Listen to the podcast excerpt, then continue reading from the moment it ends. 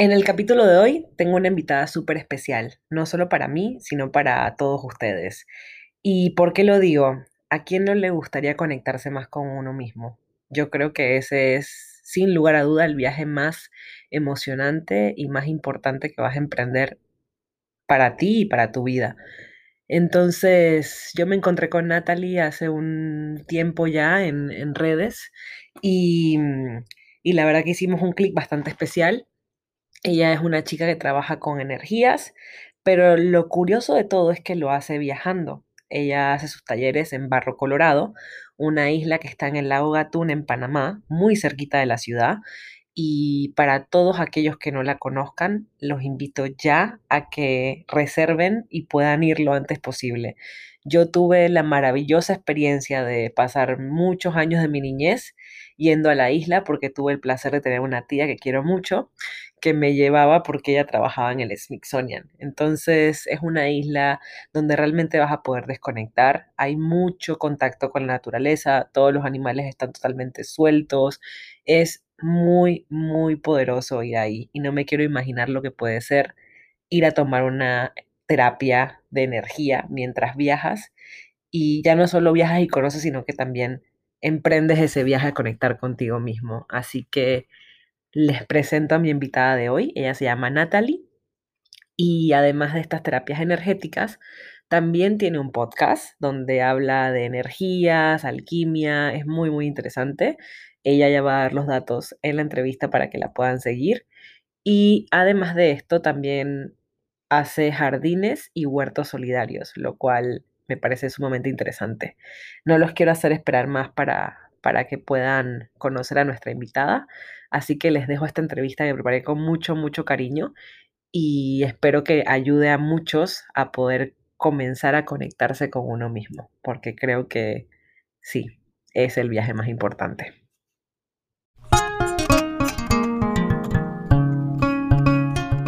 Buenos Andantes es un espacio para aventureros, para los que vivimos viajando de tantas maneras. Hemos dado tantas vueltas que ya no tenemos una dirección que poner en nuestros documentos oficiales. Estamos totalmente envueltos en un viaje sin retorno, tanto en el plano físico como en el mental, porque quien logra irse una vez nunca vuelve a ser el mismo. Si te gusta caminar, prefieres los buses a los aviones, cruzar fronteras de forma peculiar, subir volcanes, dormir en el desierto y sumergirte en las playas más paradisíacas del mundo, este espacio es para ti. Hablaremos todo sobre viajes, rutas, experiencias, muchísimos cuentos de viajeros que me he encontrado por el camino, comida callejera y todo lo que puede hacer de tu viaje algo verdaderamente inolvidable. Soy Karen Cuevas, panameñita por el mundo, llevo 65 países y contando. Déjame contarte cómo convertí viajar en mi mayor pasión y estilo de vida.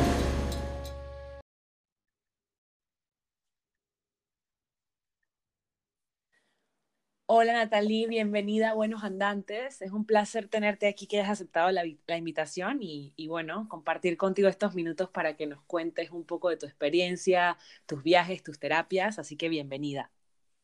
Muchísimas gracias, Karen. La verdad que es un placer estar aquí y ya de por sí ha sido una experiencia súper divertida y hermosa.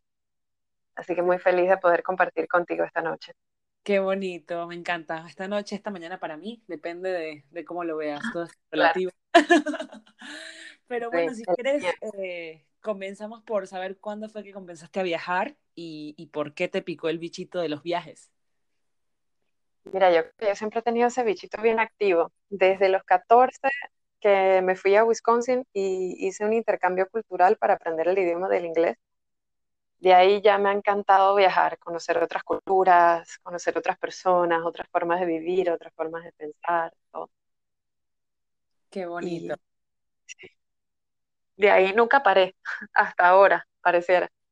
O sea que digamos que ese fue el primer viaje que te hizo viajar o ya lo tenías incluso antes de ese viaje. Cuando eras niña te imaginabas viajando o, o fue ese viaje que te despertó así la curiosidad? Fue, ese viaje definitivamente porque fue la primera vez que vi nieve y era el primer viaje que hacía sola por tres meses. Imagínate que tenía 14 años también, entonces fue como súper distinto y bastante chocante al inicio, como toda una cultura tan diferente. Creo que la, la edad tiene mucho que ver. Yo también hice como el primer viaje importante a los 13, 14 y creo que sí, lo, yo sí lo sentía desde muy pequeña que me encantaba explorarlo, lo veía cuando me iba como al bosque o cosas así, bueno, bosque, selva, que es lo que más tenemos en Panamá, pero siempre me gustó, pero creo que esa edad, si te, tienes la oportunidad de ir a un viaje, también te puede como cambiar radicalmente. Y podrías decir que de todos esos viajes que has hecho, ¿cuál sería el más transformador? Bueno, mira, yo hace un par de años, cuando tenía en el 2015, perdón, 2016, decidí hacer una maestría y me fui a Europa, a Holanda, a hacerlo y esa fue una experiencia única, porque de ahí comencé, llegué para estudiar, hacer la maestría, pero con la idea de trabajar. Y todo eso, también trabajar en otro, en otro país, te enseña demasiado otras culturas porque una cosa es trabajar aquí en Panamá y tú sabes cómo funciona, yo soy de Panamá, pero cuando llegué a Holanda era toda una dinámica distinta, la gente muy distinta, el idioma, y fue increíblemente transformador porque todo ese viaje me enseñó demasiado de, o sea, la misma mentalidad de las personas allí concordaba mucho con la mía, y nunca me imaginé esas cosas. Por ejemplo, son súper directos, súper sobrios, muy tranquilos, les gusta mucho la innovación. Es otra cosa. contraste con, más reglas, que esa es una de las cosas. Mira, yo una de las cosas que me dio mucha risa era que yo llegaba y yo soñaba que me iban a poner una multa por andar en bici y no, no haberme sabido bien los reglamentos o las señalizaciones de andar en bici. Y eso es lo que yo soñaba, pero al fin de cuentas nunca fue, fue, fue verdad. Son muy amables realmente y sí hay más regulaciones, pero son también relajados con eso, como siempre y cuando todo el mundo esté en la misma regla y en la misma página, están muy tranquilos. No hay mucho drama al respecto tampoco. Me encanta que menciones lo de manejar en el extranjero. Creo que cuando eres panameño y estás tan acostumbrado a nuestras carreteras, a, a todo el sistema de tránsito en Panamá en general, a mí me aterra manejar en, ciertos países por, por eso, porque, bueno, hay cumplirlas y muchas veces la señalización, por más que parezca universal, no lo es tanto. Entonces, qué, qué, bien. Y reconocía. ¿Y qué fue como lo más difícil de volver a Panamá después de tantos años fuera? O si quieres, vamos a ponerlo mejor, lo más bonito y lo más difícil, para que no sea lo bueno y lo malo. Ok. Bueno, lo más bonito fue realmente regresar a casa. Como que ese sentimiento de, sabes, tú estás afuera, estás nuevas y etcétera, pero nada de eso termina de ser tu hogar, donde te criaste, donde creciste, tu familia, la comida que tanto siempre, como que a uno lo vincula mucho, como que yo extrañaba unas hojaldras de una manera, aprendí a hacer de todo afuera. Y también extrañé muchísimo la selva. O sea, no hay espacio en el mundo donde yo haya sentido esa biodiversidad tan loca que hay aquí en Panamá. Aquí hay muchísimos sonidos en todos lados, de aves, de lluvia, de ranas, de esto, que lo Eso fue lo más bonito de regresar, realmente. Qué bueno. ¿Y lo más difícil lo quieres compartir o...? Claro, claro. Aquí está 100%. Ya. Lo más difícil fue realmente regresar de vuelta a vivir con mi familia. Como que de lejos siempre es más fácil eh, hablar con ellos, eh, tener relación con, con, las personas más cercanas a ti y cuando llegas, realmente estás allí día a día. Entonces ves lo bueno, lo bonito, lo feo, lo malo, lo que hay que cambiar, lo que uno puede mejorar. Y eso fue muy difícil, pero al fin de cuentas también es una bendición, porque esas son las personas que yo más amo. Así que. Claro, sí, te entiendo perfectamente. Sí. ¿Y cuándo, cuándo comenzaste con todo el tema de las terapias energéticas? No sé si fue algo que aprendiste mientras viajabas y luego lo implementas y lo desarrollas más en Panamá. No sé si nos quieres contar un poquito esa parte. Esa parte, yo creo que siempre de alguna manera lo sabía yo siempre he tenido como esta conexión con la naturaleza que es muy natural para mí, siempre ha sido como algo tan intuitivo que lo entiendo y también creciendo, siempre plantas son tu medicina, la manera en que comes es exactamente, eh, sanar, o sea, ser sano, pues, poder llevar una vida exitosa físicamente, pues. Entonces, cada vez que yo iba, por ejemplo, en Holanda, yo veía que todo era muy distinto.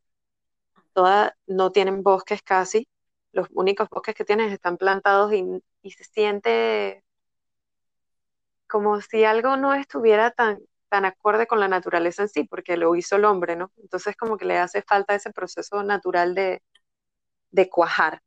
Entonces allí como me comencé a dar cuenta. ¿Qué me decías, perdona? Que, que se sentirá todo más artificial en Holanda en ese sentido. Exacto. Entonces cuando regresé acá, y me parece que fue con mi pareja, que me comencé a dar cuenta de la terapia energética acerca de, la dinámica natural, o sea, de, la dinámica que existe en la naturaleza. Él es súper aire y yo soy extremadamente tierra.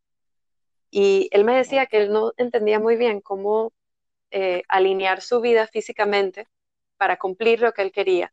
Y de ahí comencé a llevarlo como la naturaleza, a hacer ejercicio, a estimular su conocimiento acerca de todo lo físico y lo natural. Para eso, a, su vez, lo ayudaba él a entender cuáles son las cosas más importantes para mantener en su vida, como lo importante de tomar agua, lo importante de hacer ejercicio, de escuchar tu entorno y de saber dónde estás, qué es lo que tienes alrededor tuyo. Y así, de esas maneras comenzaron a salir distintas cosas que he ido implementando e ido comenzando a desarrollar también una, de esas son una de esas son las guías naturales, obviamente, que fue como lo más icónico al inicio, ¿no?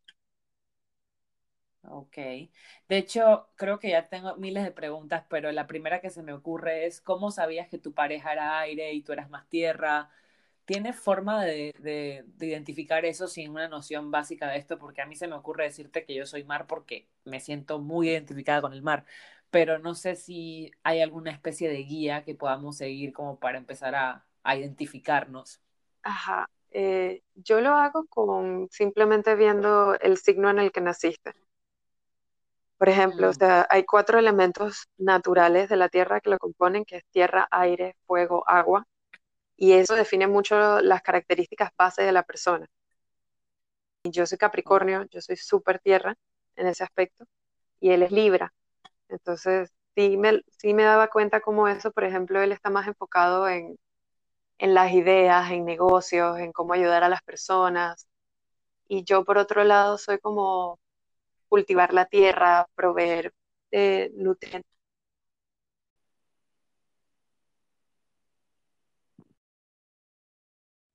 Claro, pero es que yo lo veo así como los cuatro elementos básicos de la naturaleza, ¿no? Todos los necesitas, y es necesaria para construirlo y de esos mismos elementos tú integras qué es lo que tienes que aprender de los otros, o sea, cuáles son tus talentos más claros y cuáles son las otras partes que puedes aprender a balancear cuando comienzas a, experimentar esto de la tierra, de todos los aprendizajes que puedes tener de, de la naturaleza. Ok. Wow, me parece muy, muy interesante todo lo que me cuentas. Yo estoy ya apuntada en cuanto llegue a Panamá para ir a hacer una de esas terapias eh, contigo. ¿Dónde las haces? Eh, ¿cómo las, bueno, supongo que ahora con la cuarentena está todo cerrado, pero en un mundo... Sí, ahora con la... Ahora con la cuarentena ha cambiado bastante, pero siempre hay algo que se puede hacer, que es lo interesante de esto, ¿no? Como la, capacidad de reinventarnos. Sí, obvio. Sí, sí, sí. Creo que todos eh, nos hemos tenido que adaptar a esto. Totalmente. Ahora mismo, bueno, las guías naturales sí las hago en la selva. Por lo general voy a Barro Colorado, yo soy guía naturalista allí. Y es el lugar que más me gusta de Panamá porque la misma historia del lugar es que quedó en la mitad del lago Gatún. Entonces toda la naturaleza que había alrededor cuando se comenzó a inundar el lago Gatún quedó concentrada en esta punta de montaña y tienes una biodiversidad impresionante allí. Por lo general hago mis guías allí y ahora mismo lo que estamos haciendo es o elegir otros lugares a donde hacerla, pero en lo que va de la cuarentena, que lo que nos permite es que he comenzado a hacer una huerta comunitaria en Santa Ana, que es un barrio acá en Panamá. Y ha sido sumamente hermoso el proceso también. Encontrar un espacio que puedes comenzar a cultivar, a trabajar la tierra, a conectar con la comunidad, enseñarles cómo funciona cada árbol para generar ese espacio que necesitas de descanso, de reconexión con la tierra, de proveer alimentos. Eh, las mismas especies que encuentras ahí, los talingos, por ejemplo. Había un equipo de talingos que desarmó un escorpión. Y eso fue demasiado interesante. Eh, yo estaba aterrada del escorpión. Sí, a mí también me aterra. Sí, sí. Y era grande. Wow, qué bueno que mencionas todo esto de Barro Colorado, pero la verdad que yo desde muy pequeña estuve yendo a Barro Colorado mucho porque mi tía trabajaba en el Smithsonian, entonces tuve la oportunidad de conocerlo, pero me he dado cuenta que, que en Panamá se conoce muy poco y es una pena porque está tan cerca de la ciudad y es tan interesante todo lo que puedes ver ahí. Yo cuando iba hace casi ya más de 15 años, de verdad que se veía mucho más. Estuve hace como dos años la última vez y me costó mucho incluso ver monos, cuando antes me acuerdo que estaban por todas partes, no sé, supongo que ahora con, con esto de la, de la cuarentena habrán salido más animales. Bueno, en Barro Colorado no, porque es una, eh, lo que pasa con Barro Colorado es que no es un zoológico, o sea, tienes uno, tienes mil, mil cuatrocientas hectáreas, más o menos, en donde toda la vida está a lo natural. O sea, por ahí toma un poquito más como, de, este es el tema, cuando vas a un a un punto de observación natural, cualquier ruido que hagas, cualquier cosa, cualquier sonido muy eh, abrupto, tal vez, sí. eso le deja saber a los animales que tú estás cerca. Entonces ellos como que se esconden o se dejan de mover o te comienzan a observar. Entonces tú tienes que ir con mucha calma y mucha paciencia, muy atenta a cualquier movimiento que haya alrededor tuyo, cualquier sonido que haya alrededor tuyo y básicamente en la selva todo es o de color marrón o de color verde por el mimetismo. Entonces, sí toma como un cierto entrenamiento en la vista para poder detectarlos dónde están. Okay. Y las aves lo mismo, las aves cantan, pero no sabes dónde en todo el punto que está alrededor tuyo, porque aquí hay plantas de arriba de árboles y todo es súper tupido, un follaje verde que, es impactante. Claro, impresionante. ¿Y tú cómo piensas que todas estas terapias energéticas de alguna forma ayudan a las personas que quizás como tú, como yo, viajamos de una forma constante y nos estamos moviendo? Porque creo que esto habla mucho de reconectar con el ser, raíces, pero me gustaría como aplicarlo a, las personas que viajamos mucho, que, que de alguna forma nos, no, tenemos mucha estabilidad, pero quizás de otra forma. No es la misma estabilidad que tiene alguien en su casa, en su tierra. No sé si tienes una opinión que compartir al respecto.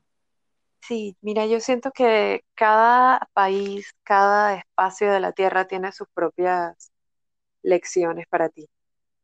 Por ejemplo, si tú estuvieras en el Sahara, tú verías algo increíblemente distinto de lo que ves acá en Panamá. Ves un desierto muy distinto, ves otro tipo de paisaje, ves otro tipo de animales, otro tipo de flora, y todos tienen un tipo distinto de adaptación a ese espacio.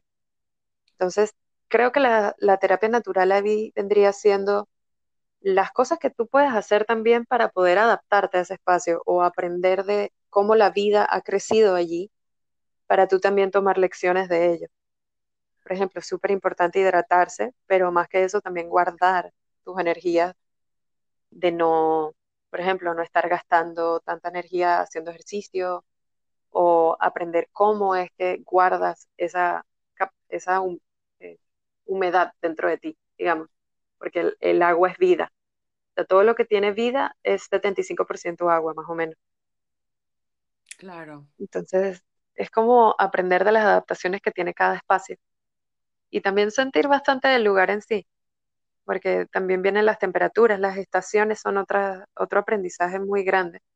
Todo proceso, todo proyecto, incluso en tu vida, tiene un punto de gestación que vendría siendo como el invierno. Es donde tú estás plantando la semilla, estás comenzando a idear qué es lo que quieres hacer.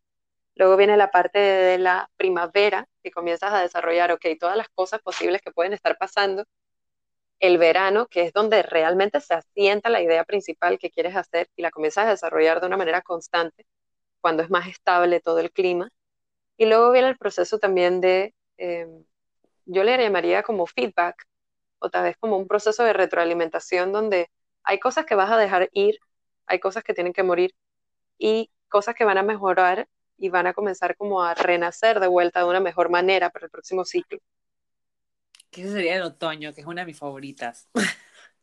Ah, perdón, el otoño, claro, es, es ese mismo proceso. Cuando estás dejando ir, dejando ir ciertas cosas, te estás preparando para ese proceso de, ok, vamos a ver cómo puedo mejorar esto. Wow. Estás dándote cuenta de qué son las cosas que no funcionaron, qué son las cosas que pueden mejorar y cómo te preparas para ese proceso de vuelta de, ok, cuáles son las nuevas ideas que necesito para mejorar eso que no funcionó. Claro. Jaime, yo de verdad que, que me quedo muy sorprendida de todo esto porque para mí siempre han formado parte muy importante todo el tema de Reiki, he hecho diferentes terapias en diferentes viajes, pero es verdad que no lo había terapista Reiki. Sí, ay, qué bueno. Yo Sí, después de esta grabación hablaremos del tema, pero o podemos hacer otro capítulo de Reiki porque me parece súper impresionante todo lo que, lo que, sí, lo que puede mejorar una persona con estas terapias. Y, bueno, te reservo entonces para esa todo. ¿Qué? Te reservo para esa todo porque con, los, con el Reiki también tienes el, tema de los sellos, de los chakras. Sí ahí trabajas otro aspecto también que es todo muy físico y energético al mismo tiempo.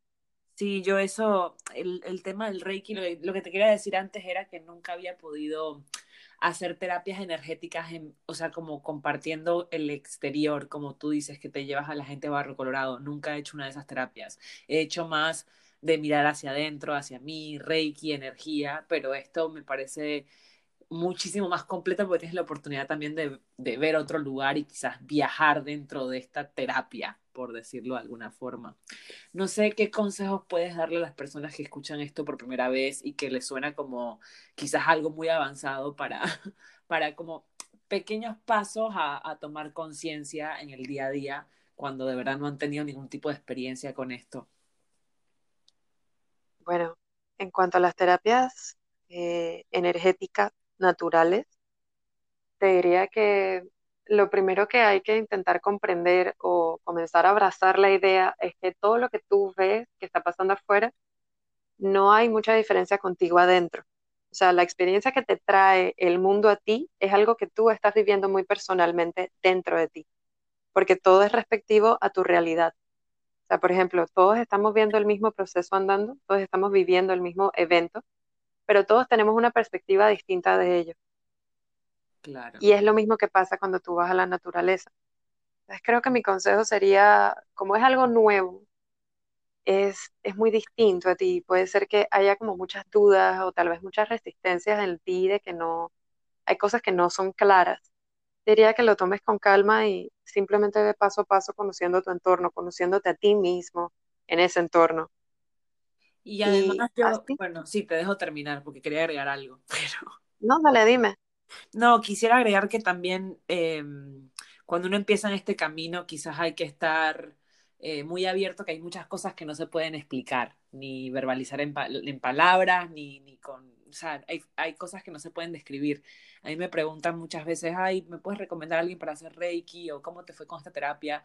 Y yo siempre digo que, que cada persona lo vive de tantas maneras diferentes. Tengo amigas que han entrado súper felices y salen llorando, eh, o viceversa, entran llorando, salen súper felices. Entonces, no se puede como, como dar una guía de te va a pasar esto, o vas a sentir esto, o, ¿sabes? Va a ser...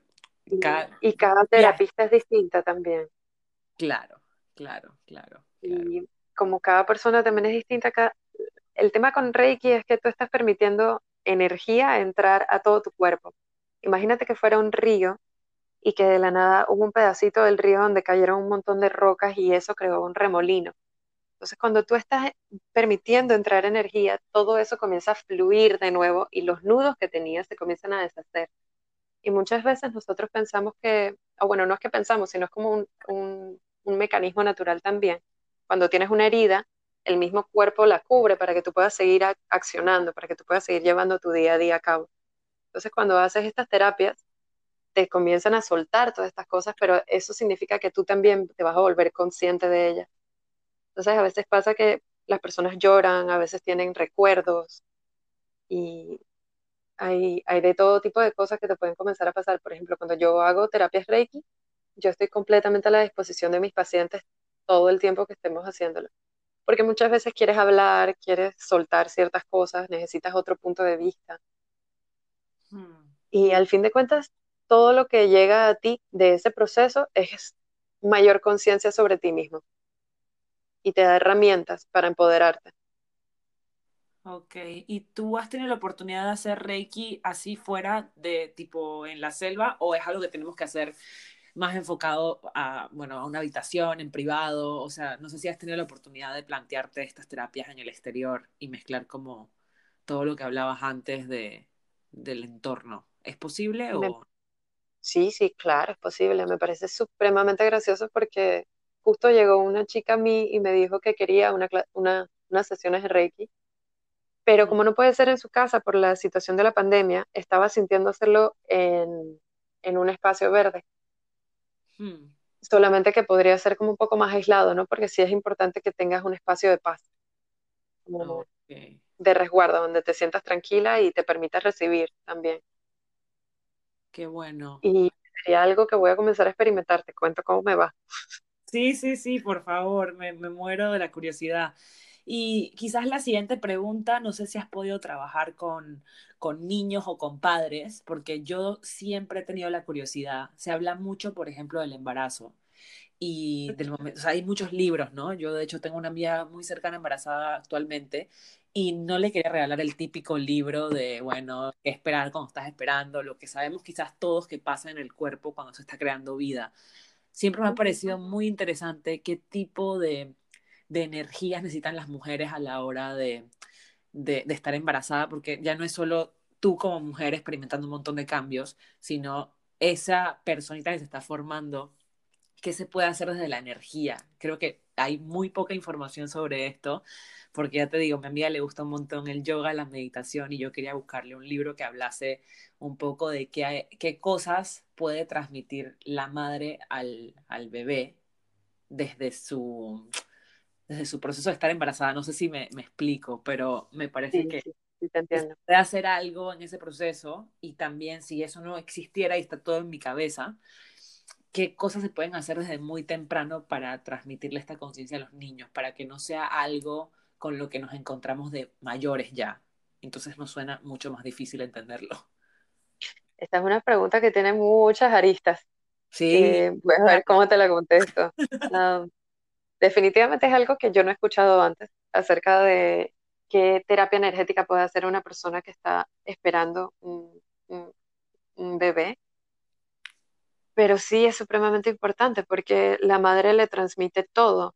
A ver, parte de lo que, a ver, yo también soy como una cajita de Pandora. Em, yo soy genetista, ecóloga, ¿no? Entonces, por la parte de los bebés, la madre es la que le transmite toda la manera de el bebé poder recibir energía, porque le transmite las mitocondrias, que es la parte de las células donde se, se, forma la energía para el cuerpo físico. Entonces, este lugar es información que nada más viene de la madre. Entonces, esta es como una manera para mí de decirte que todo lo que la madre es, toda la manera en que la madre siente, vive su proceso de embarazo, se va, lo va a sentir inmediatamente el bebé que se está gestando. Y es, algo íntimamente sincrónico. O sea, todo lo que la madre hace, vive, piensa, etcétera, es lo que el bebé también está pensando, sintiendo, absorbiendo de una manera de energía, incluso inconsciente. O sea, antes de que el bebé tenga algún tipo de pensamiento, lo, lo está absorbiendo. Yo sí fui profesora un par de años en mi vida, fui profesora en el, bueno, no sé si puedo mencionar el colegio, en el Oxford. no, va a pasar nada todavía. ok. y sí manejé, fui profesora de estudiantes de las edades de 14 a 18 años.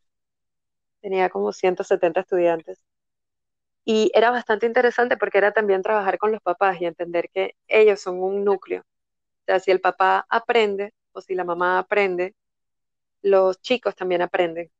Y es algo que se desarrolla al mismo tiempo de vuelta. Es como todo lo que los padres están permitiéndose aprender, desarrollar, integrar. Asimismo, también lo aprenden directamente los niños. Y los niños, mira, yo siento que tienen como una facilidad de sentir el mundo natural, porque es esa como manera de llegar al mundo y lo primero que tú entiendes es jugar. Y eso es lo que más le gusta a toda la naturaleza. Es como esa forma de amor a través del juego y de conocer y de disfrutar la vida, que es algo muy, muy instintivo. Y que a medida de que vamos creciendo se nos van entonces enseñando cosas así como no, bueno, que tienes que ordenarte de esta manera, tienes que hacer esta otra cosa. Y siento que tal vez ahora lo que hay que aprender más es acerca del balance entre estar conectado con tus ideas y estar conectado con la tierra, porque de nada te vale tener todo en tu mente si no lo puedes materializar en tu, en tu entorno. Claro.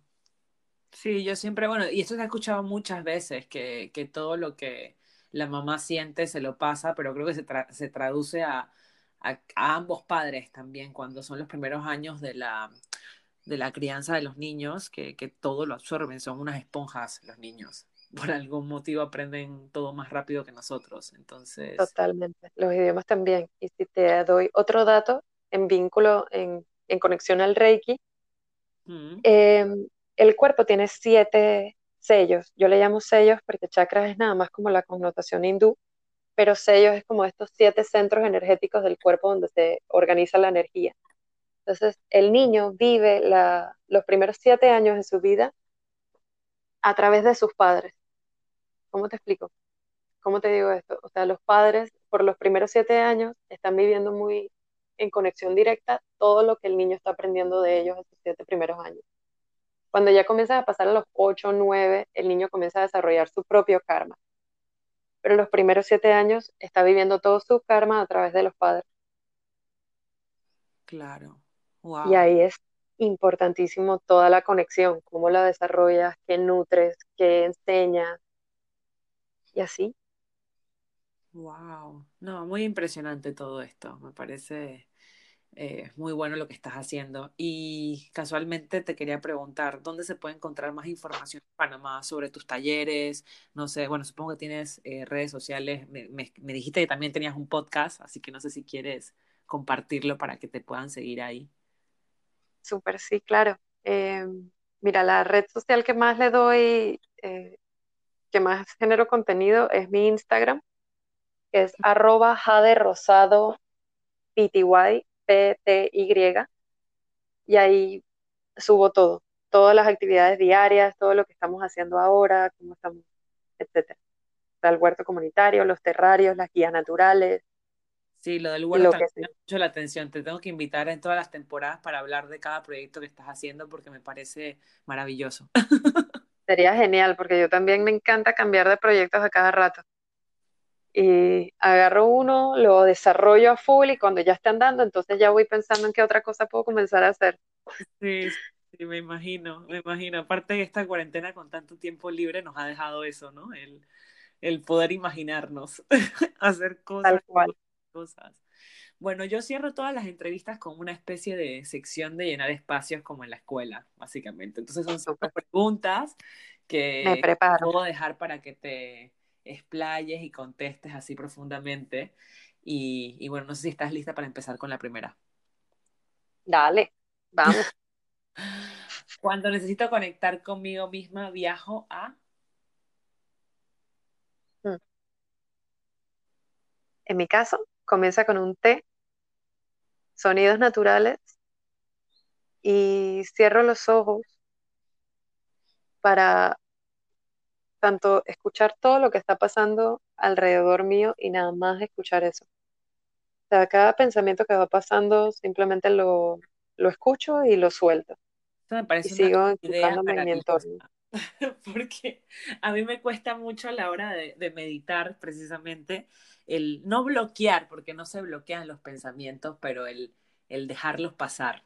Cuesta, creo que es la parte más difícil a la hora de precisamente conectar con uno mismo. Así que, ¿y qué té tomas? ¿Cuál es tu té favorito?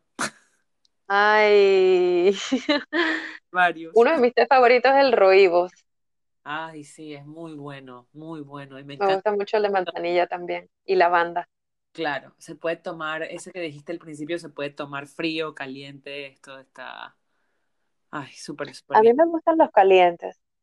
Los tés calientes para meditar me parecen excelentes porque también usas la parte de aromaterapia. Ah, Como cada aroma te...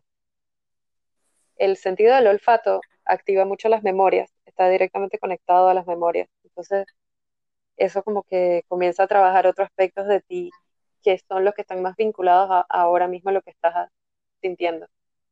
wow, qué bien. A mí me, me costaría mucho hacer eso porque yo sufro de rinitis, sinusitis y un montón de cosas de, de respiración y me cuesta mucho detectar eh, aromas. Tienen que ser como muy fuertes, pero, pero a ver si lo implemento. Vamos con la segunda. ¿La terapia energética me ayuda con qué? Si tienes que escoger algo. Me hace entender que hay algo mucho más importante y entero que solamente yo contra el mundo. ¿Sabes? Como que cuando ya me siento conectada con todo lo que está alrededor mío, entiendo que soy parte de todo y me siento sostenida, me siento más tranquila. Tú de hecho quiero que sepas que transmites eso, o sea, el simple hecho de escuchar tu voz ya es como calma y paz y eso me parece muy bonito, de verdad. Ay, qué bella, muchas No, gracias. no, es que es la verdad y eso se nota. Yo, yo siempre, bueno, yo empecé este podcast porque yo hablaba mucho, pero antes hablaba mucho rápido y era como, uff, demasiado. Siempre estaba como activa haciendo mil cosas y me di cuenta leyendo un libro una vez sobre esto, que, que hasta el tono de voz también te, te demuestra esa calma que puedes percibir de algunas personas y de otras no. Y yo me empecé a dar cuenta de eso, que siempre tenía algo que decir, era como, como que si no pudiese estar tranquila, ¿sabes? Entonces creo que se nota Fíjate y que la voz es súper interesante porque es como, es un reflejo de todo tu estado energético en el sí, momento. tal cual, tal cual, tal cual. Entonces, cada pequeña cosa que tú sientes, cuando estás hablando, se siente. Claro, sí, sí, sí, es impresionante. Bueno, la tercera sería, si tienes la oportunidad de venir a Barro Colorado, aunque sea una vez en la vida, descubrirás que...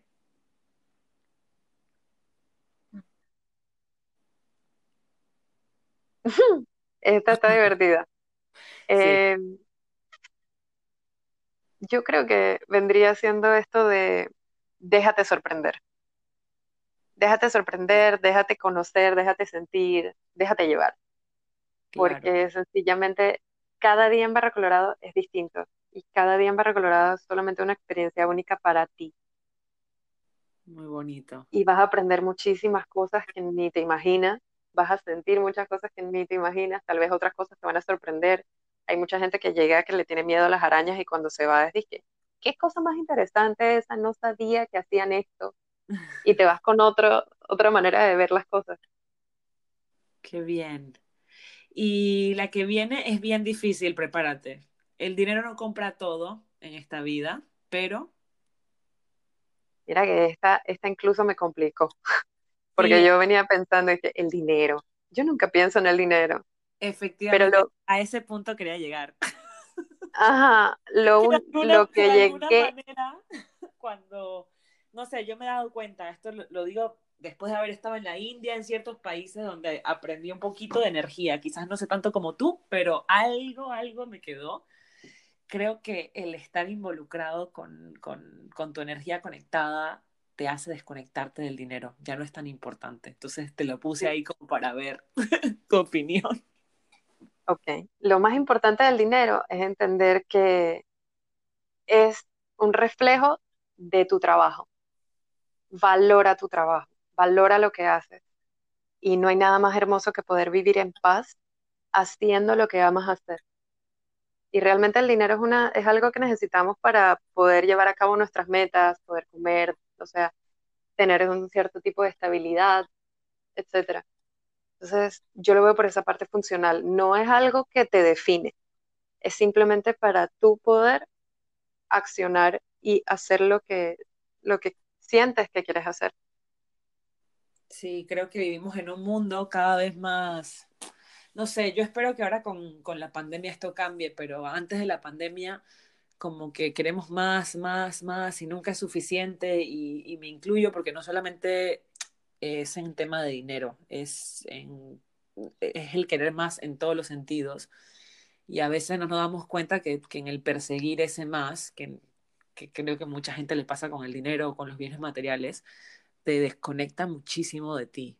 No sé, como que te, te desvía por, por, por querer encontrar. En mi caso, mira, yo cuando empecé a, a, viajar o planificar este viaje, me pasó que, que yo veía la cuenta, yo ahorré tres años para este viaje, voy a ser muy honesta. Tres oh, años wow.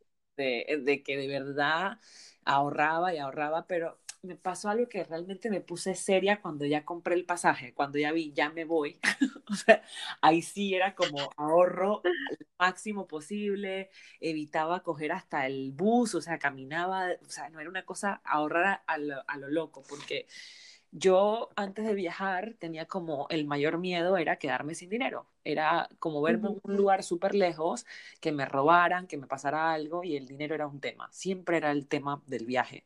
Y después cuando me preguntaban, ay, ¿cuándo te vas? Era como, no, todavía no he ahorrado lo suficiente. Y veía la cuenta, y veía la cuenta y decía, no, pero el seguro. Y entonces ahora, ¿qué pasa si quiero ir a este país que es más caro? No, tengo que ahorrar más. Y así estuve tres años, que ahora te digo, no te he dicho que te puedes ir con 200 dólares a un viaje de este, de este tipo. No, hay que ahorrar y el dinero es importante porque te ayuda a cumplir las metas, pero Exacto. no es lo más importante y de verdad que me he dado cuenta ahora en el viaje y con todo y pandemia que, que de verdad no, ni, ni, me quedé sin dinero, me pude organizar, encontré trabajo en el extranjero. Eh, también te digo la parte mala, me robaron, me ha pasado de todo, he perdido vuelos con lo de la pandemia, ni te cuento. Creo que después de seis, siete meses me acaban de devolver uno de los nueve pasajes que perdí. Entonces, eh, el nueve. nueve pasajes perdí, sí, nueve. Porque estaba yo en la India y, y, y, había comprado ya un par de trayectos y, y, bueno, los perdí, los perdí y nunca, nunca en la vida me había, me había puesto a comprar tantos pasajes. Pero la India era tan grande y tenía tan poco tiempo en ese momento que dije, necesito los pasajes porque después de coger el tren en la India me di cuenta, voy a volar un poquito. Y bueno, los, los perdí y entonces me, me, me pasó eso en el viaje, que me he dado cuenta ahora que mi relación con el dinero ha cambiado sustancialmente desde que me di cuenta que sí, es necesario, pero tampoco hacía falta yo detenerme tres años en ahorrar porque lo que yo estaba Todo haciendo cambió. excusarme en que no en que faltaba dinero para no irme. Entonces creo que muchas veces, y esto es en el caso de un viaje, a ti te puede pasar con otra cosa, creo que muchas veces estamos pensando, cuando tenga tanto dinero, me voy a permitir hacer esto, o cuando me den esa promoción en el trabajo, entonces voy a hacer lo que sea con, con, te pongo algo absurdo, pintar mi casa o arreglar mi espacio, porque siempre pensamos que necesitamos más. Y, es que, y eh, fíjate que ese aspecto de, del dinero es como, cuando llegue esto, entonces voy a poder hacer esto. Realmente sí. no hay nada como el momento presente. Tú siempre puedes encontrar una manera de comenzar. Por ejemplo, bueno, ahora que me paguen voy a comenzar a aprender a tocar el tambor. Tú claro. siempre puedes encontrar un tambor y hay clases en YouTube que no te cuestan nada, por ponerte un ejemplo, ¿no? Sí, sí, y sí. Creo que, al menos en mi caso, también me ha cambiado mucho mi relación con el dinero, porque me ha tocado mucho confiar. O sea, yo vine de Holanda en que ganaba muy bien y llegué a Panamá y ahora estoy, bueno, en todo este proceso de la pandemia, perdí el trabajo, bueno, terminó mi contrato de trabajo y me ha tocado bastante confiar y soltar porque simplemente el tú hacer las cosas que amas te va a generar dinero. Simplemente por explorar aquello que puedes hacer, de alguna manera puedes ofrecer tus servicios, porque el dinero es simplemente lo que las personas te van a dar por tú ofrecer tus servicios. Entonces claro. imagínate, tú acabas de ser el perfecto ejemplo.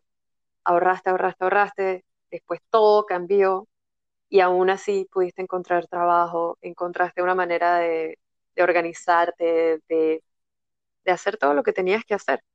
Sí, creo que también es mucho ese, ese miedo, ¿no? Que la gente le tiene pavor a lo desconocido Y a mí me lo pregunta todo el mundo, me dicen siempre, ay, ojalá yo pudiera viajar así. Y yo, la verdad que los miro y me río un poco porque en el fondo creo que lo dicen, de verdad creo que hay gente que lo dice genuinamente y hay otra gente que lo dice y de verdad que no se da cuenta que puede, ¿sabes? Que, que de verdad lo único que tiene es miedo y que, que que bueno, que al final, ya te digo, yo no he trabajado en, en, tantos países, pero en los países que he podido trabajar tampoco tuve mi trabajo soñado, ni trabajé haciendo lo que yo quería hacer. Me ha tocado cuidar niños, me ha tocado dar clases de español, hacer cosas que quizás yo nunca estaba preparada para hacer, pero que te van como rescatando y también hay muchas formas de, de economizar cuando uno viaja. Entonces, cuando me dicen, ojalá yo pudiera viajar así, yo siempre digo, puedes, pero tienes que dar siempre cuenta puedes.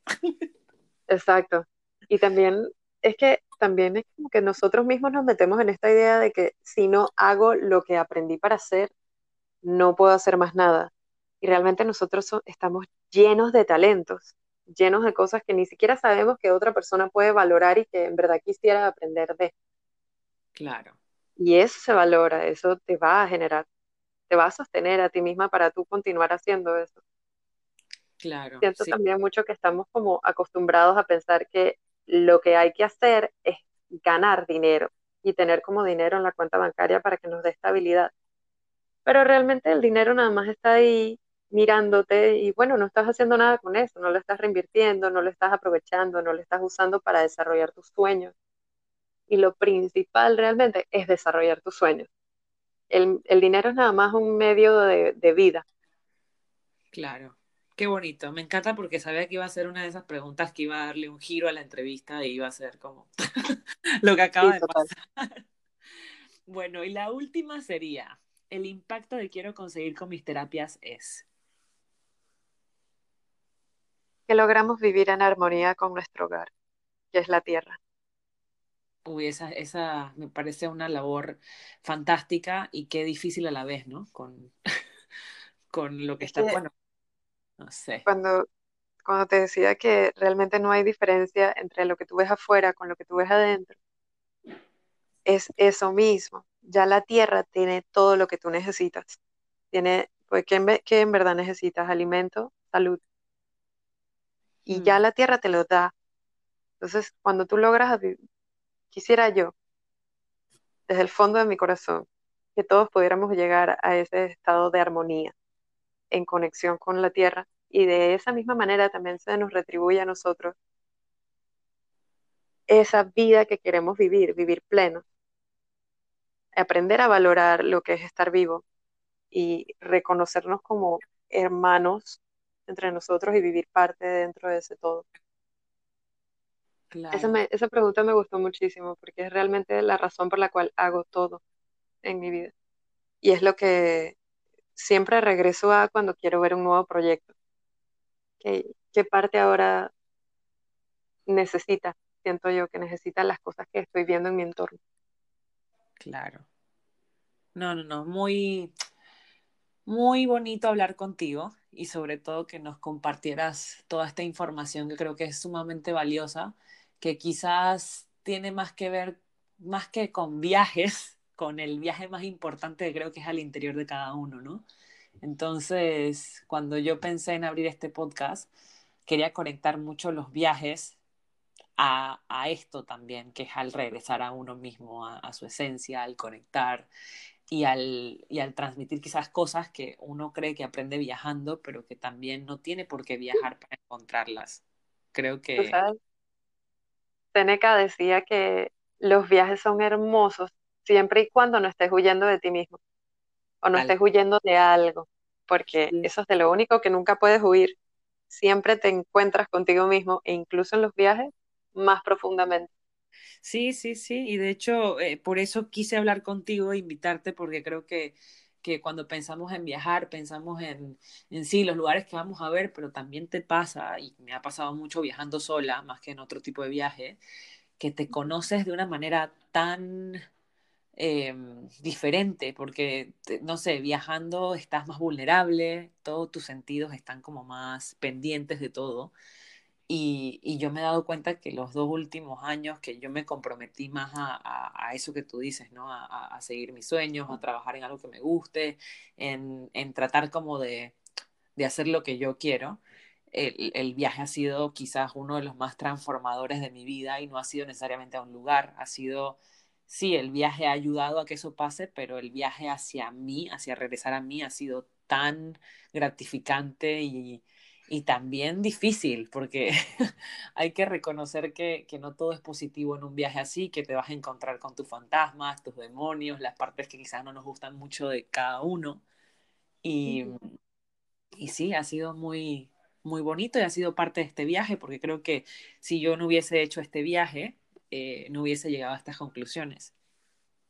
Totalmente.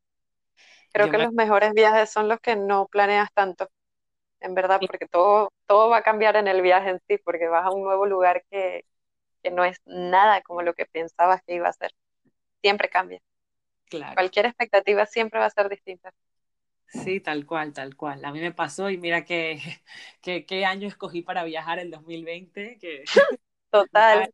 Filipinas, todo. Entonces ahora miro para atrás y digo, estuve tres años pensándolo y no era que me faltaba dinero, era que, el dinero no era suficiente y no me atrevía a dar el paso y mira, coronavirus. Sí, esto es una enseñanza para mí abismal, o sea, lo he pensado tanto como la primera vez que hablé contigo que me dijiste una frase que me gustó mucho, se me quedó mucho lo de todo es perfecto. Creo que, que, si me hubiese ido antes, hubiese sido otro viaje, no hubiese sido el que estoy viviendo ahora, porque todo, todo ha cambiado y era tan importante. Y mira cuántos regalos tienes. Sí, obvio, obvio. Pero, pero sí que al principio, cuando me choco con la humana, que, que te dice, ¿por qué escogiste este año? ¿Cómo no te fuiste? Claro. ¿Cómo te metiste en este año? ¿Qué has hecho? Pero bueno, no sé, también todo pasa cuando tiene que pasar y yo soy muy partidaria de, de que si me hubiese ido cuando yo quería irme, iba a estar precisamente haciendo lo que hablabas antes, escapando. Y no iba a ser tan tanto este viaje de, mirar adentro, que, me ha gustado mucho. Es bellísimo, a mí me ha gustado muchísimo tu viaje porque es como el vídeo de ejemplo de ¿para qué? ¿Para qué incluso voy a tener expectativas de este viaje si, si mira todo lo que cambió, todo fue distinto y todo lo impensable pasó sea, ¿quién se hubiera imaginado una pandemia que iba a paralizar al globo terráqueo entero? Nadie se ha estafado de esto. y, a mí esta, eh, y a mí me parece muy difícil compartir, pero lo tengo que compartir porque eh, me cuesta mucho cuando hablo con mis amigas, quizás están perdiendo su trabajo, han perdido sus casas, la están pasando realmente mal. Y cuando me preguntas a mí, bueno, Karen, ¿cómo tú estás? Yo estoy muy bien y si te digo que he perdido, perdí la oportunidad de ir a Bali de momento. Bali no se va a desaparecer, esperemos que el cambio climático deje mucho más tiempo Bali ahí presente, pero, pero me sentía muy mal a veces compartiendo eso con la gente porque era como, ay, mira, pobrecita ella, no puede ir a Bali y yo aquí prendo mi trabajo. pero, pero para las personas que hemos vivido viajando, yo llevo por lo menos tres años que de verdad yo no he estado en un país por más de tres semanas o un mes, entonces eh, me ha costado mucho vivir en un mundo en el que viajar no es una posibilidad. O sea, no la es, pero es complicado. Sí, sí, sí. Y no, y a ti te tocó dentro de un, un lugar que está, que se lleva al otro lado del mundo de mí, completamente distinto de donde tú naciste, por ejemplo. Tal cual, sí, sí, sí. Pero como tú dices, todos son enseñanzas. Y, bueno, no sé si quieres. Todo pasa por una razón. ¿Quieres compartir algo antes de que acabemos? O. No sé. La verdad es que ha sido un gusto, o sea, para mí un regalo poder conversarte de todo esto y poder compartirte todo lo que soy y todo lo que pienso y todo lo que valoro yo también y siento que todos podríamos aprender mucho más de esto. Así que te agradezco enormemente por darme esta oportunidad de compartir contigo en tu podcast. Espero que a todas las personas que lo escuchen, cualquier pregunta, son bienvenidas, cualquier cosa que quieran saber más, también a la orden siempre.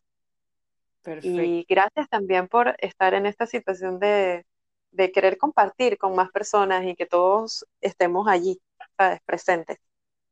Claro, es que es una época para eso, para ayudarnos entre todos.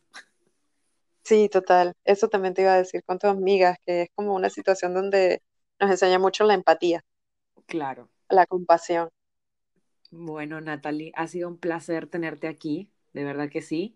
Y espero que no sea el último capítulo. Te invitaré para que hablemos de diferentes proyectos de huertos si quieres. ¿Cómo no? A la orden. se puede apuntar en Panamá y cuando ahora todo esto se reactive, que, que, bueno, la gente que escuche esto se vaya contigo a Barro Colorado, disfruten de la isla y de tus terapias.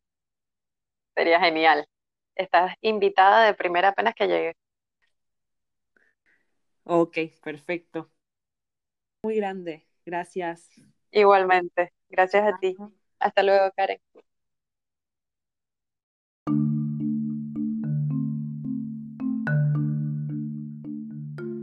Muchas gracias por escuchar el capítulo de hoy.